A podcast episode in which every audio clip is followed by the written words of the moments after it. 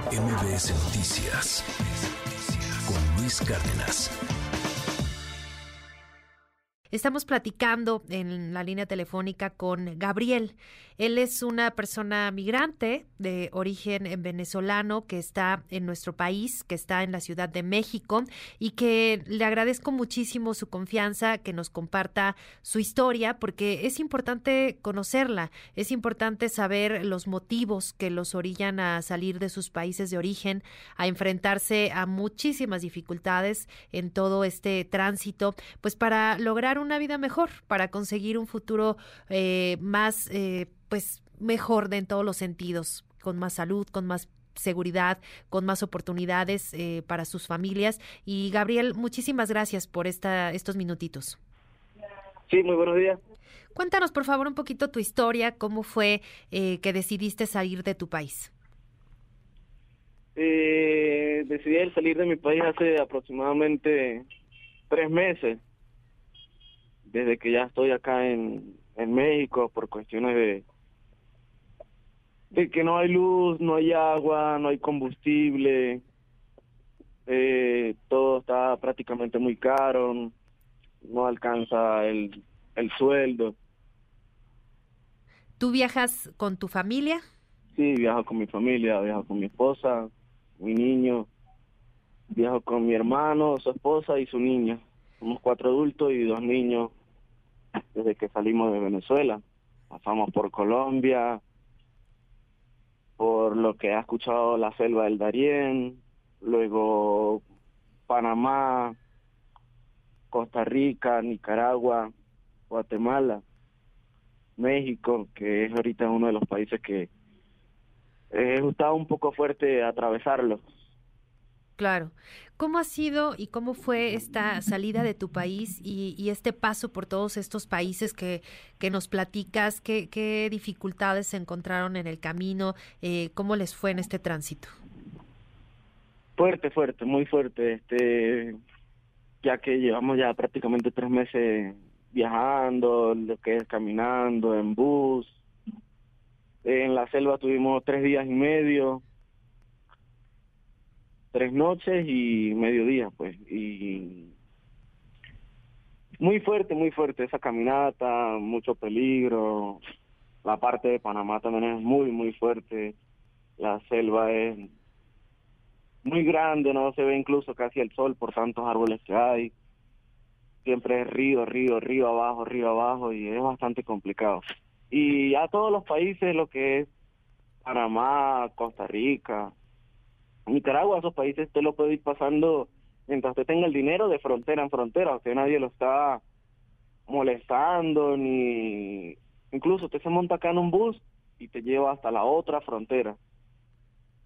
Honduras también e igualito hasta Guatemala, Honduras te lleva hasta Guatemala y y es todo súper bien, pero ya lo que es el, como quien dice, la verdadera locura se convierte acá en México donde tú no puedes avanzar si no es combi por combi, empezando desde, desde Tapachula, Chiapas.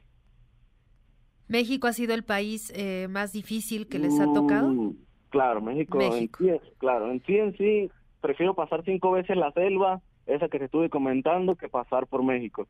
¿Qué hace tan peligroso y tan complicado estar en mm, México? Bueno, le cuento mi, lo que me pasó a mí, por decir. Sí, por Nosotros pasamos de, de Guatemala a México y por las balsas. Y todo va muy bien, incluso lo que uno se va guiando por otras personas que han ido pasando. Y de sorpresa, por donde tú pases, del otro lado de México ya lo esperan a usted, no sé, unas personas, imagino que son el cartel, y te quieren pedir 150 dólares por persona si tú no los tienes, pues ya todo se vuelve una grosería ahí. Y, si tú los das es malo y si no los das también es malo. Porque si tú das los 100 dólares, ah, este trae dinero, le quitan todo lo que trae.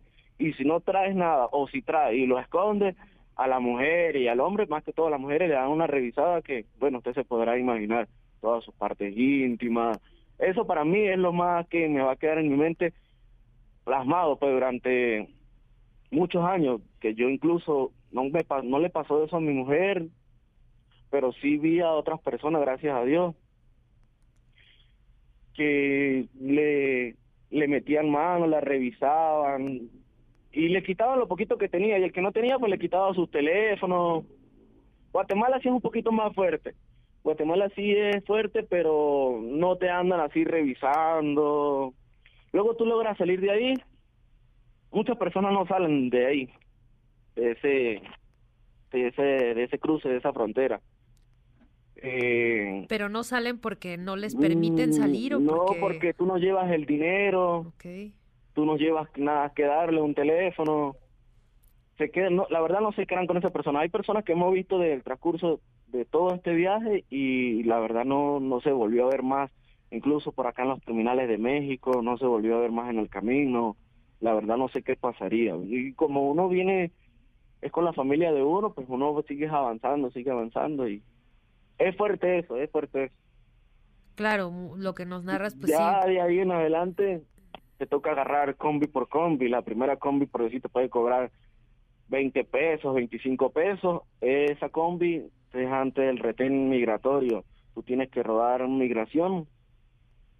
Al principio uno no sabe que te lo puede, como quien dice, pasarle por el frente, pero obviamente en contravía. Si te vienen a, si te vienen a, a llamar, algo así, pues toca correr. Uno comete el error de, o los mismos de la combi, ya que tienen un convenio menos con esa gente, no, tiene que rodear migración por este monte que hay aquí, y entonces ya eso vendría siendo una propiedad privada, ¿no? Y ahí es cuando viene la gente, acá de México, ahí es cuando vienen otras malas experiencias. Nosotros también nos pasó una así, donde incluso ahí mismo en Tapachula, en la segunda migración, el de la combi nos dice, los voy a dejar antes del retén de migración. Para rodear esa migración tiene que ser dos horas o tres horas caminando. Ahí hay unos motocarros que te pueden llevar por 50 pesos, dice él. Cuando llegamos ahí, hay otro grupo de venezolanos, de migrantes también, habían de haitianos, que hemos visto desde la selva para acá. Y yo le hago la pregunta, compa, ¿esto qué? ¿Está todo bien aquí? No, sí, dice el señor que nos va a cobrar 50 pesos y nos va a pasar este directamente hasta la otra frontera. Nosotros cometemos el error de, de montarnos en eso.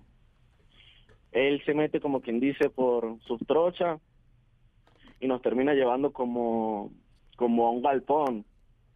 Ahí estaban toda esta, toda esta gente. No le puedo decir si es el cartel, o sea, no le puedo decir la verdad, es lo más seguro. Sí porque andan con armas y todo eso, ellos te piden ellos te piden 500 pesos y hasta mil, otras personas le estaban pidiendo mil, mil pesos o 500 y uno como viene de que lo acaban de robar a uno acá en la frontera, uno no carga ni medio, pues y las personas que no llevan ni teléfono, pues no cargan nada, no cargan nada de dinero.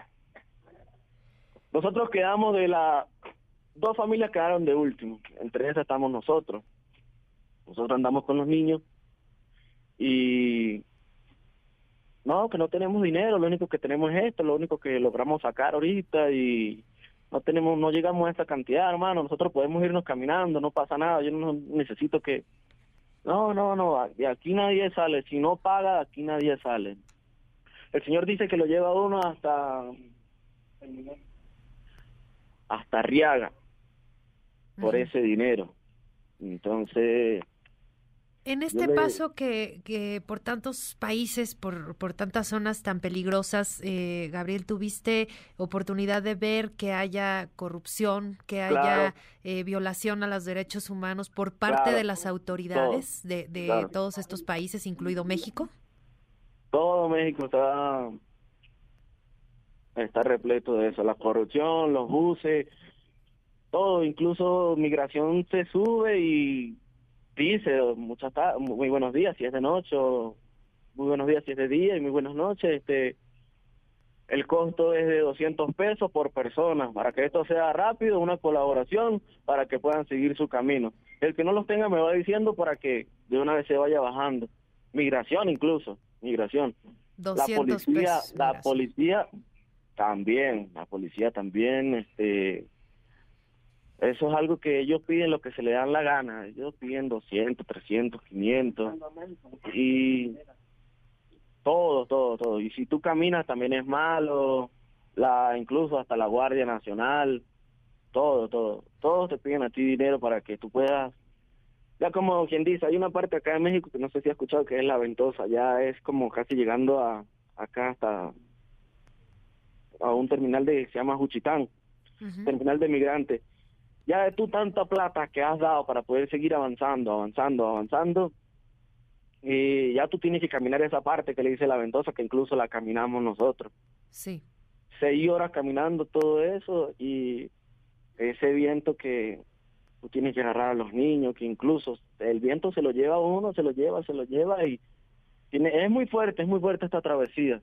Sí, es muy fuerte. Debe ser. En este, en esta travesía que, que nos narras, eh, Gabriel, también eh, ha sido, me imagino, muy complicado el tema de económico, ¿no? Pues nos, nos narras todo, para todos dinero, para todos les piden dinero. ¿Cómo, ¿Cómo, han hecho para, para sobrevivir todos estos eh, meses que ya llevas eh, desde que saliste de tu país? Eh, ¿Han podido trabajar en algo? la, la gente, ¿hay mexicanos o hay personas que los han ayudado para pues poder salir adelante y, pues de alguna manera tener para comer? cuando uno, más que todo, llega a la frontera de México, uno lo que más quiere es llegar lo más pronto posible, por lo menos hasta ciudad, acá, hasta acá, eh, hasta Ciudad de México.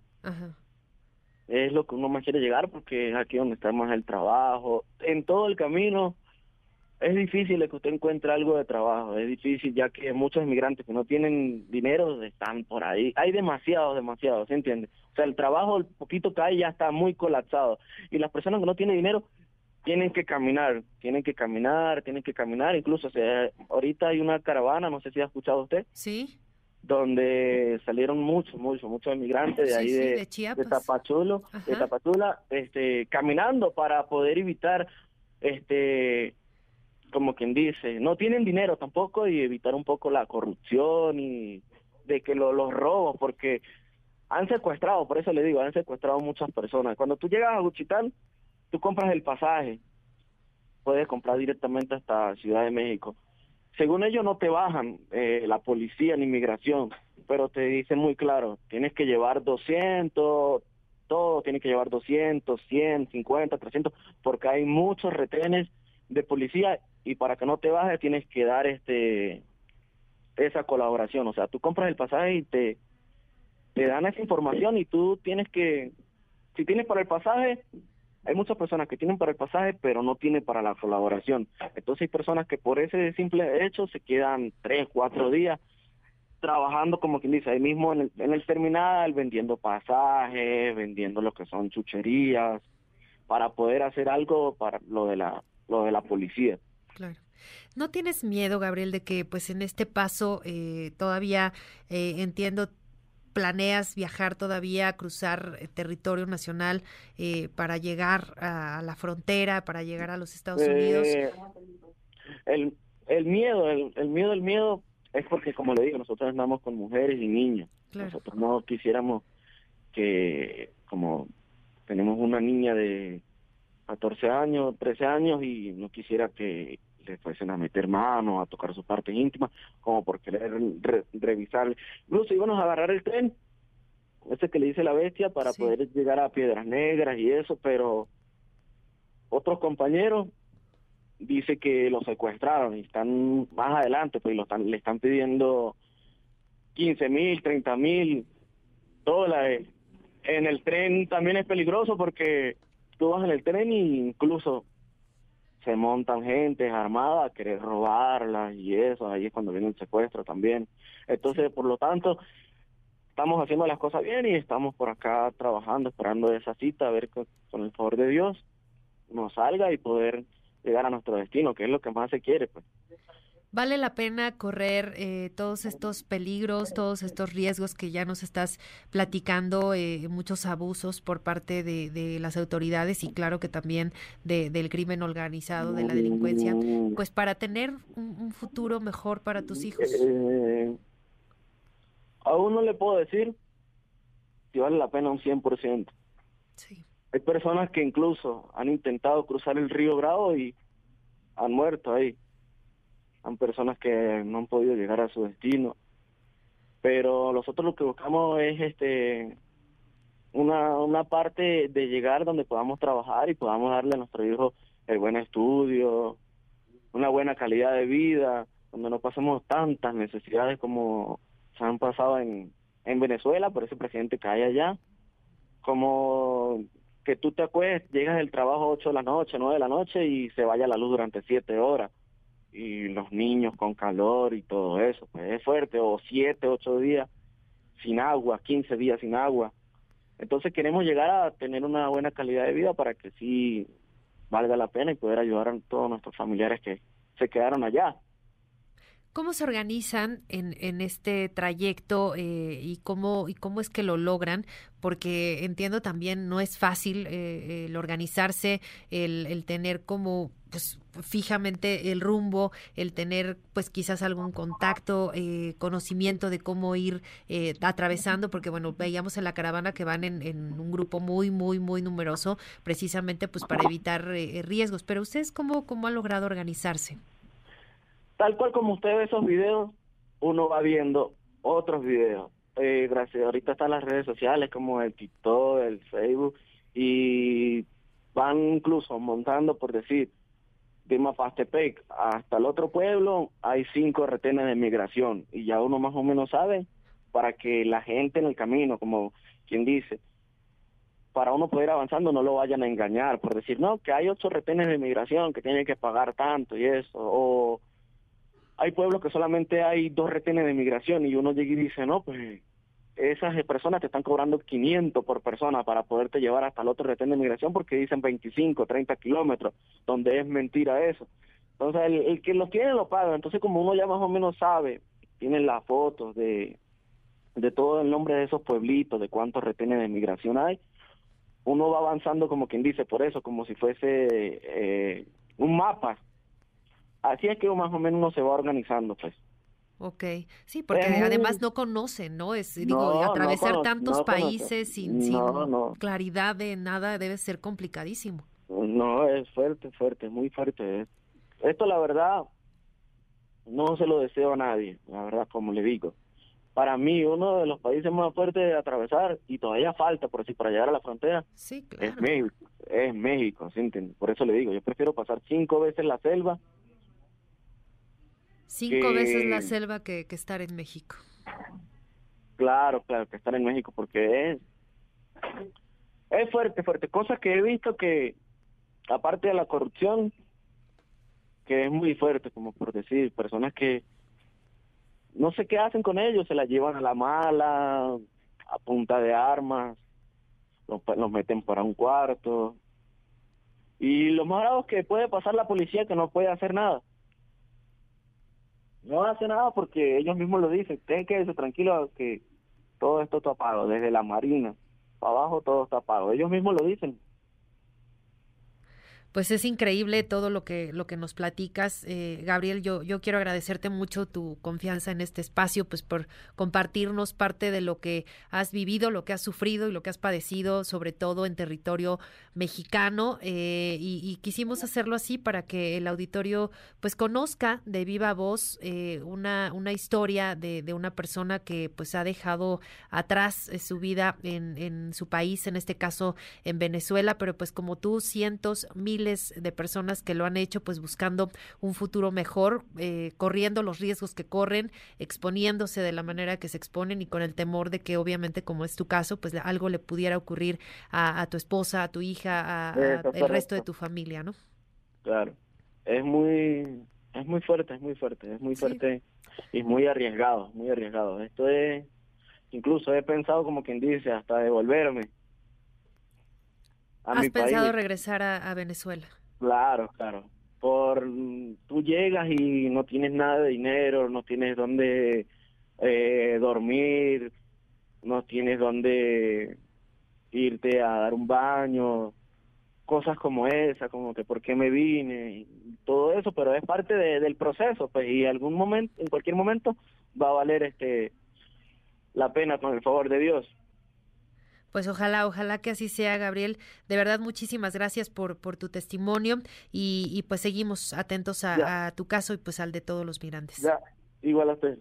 Muchísimas gracias. Muy buen día. MBS Noticias con Luis Cárdenas.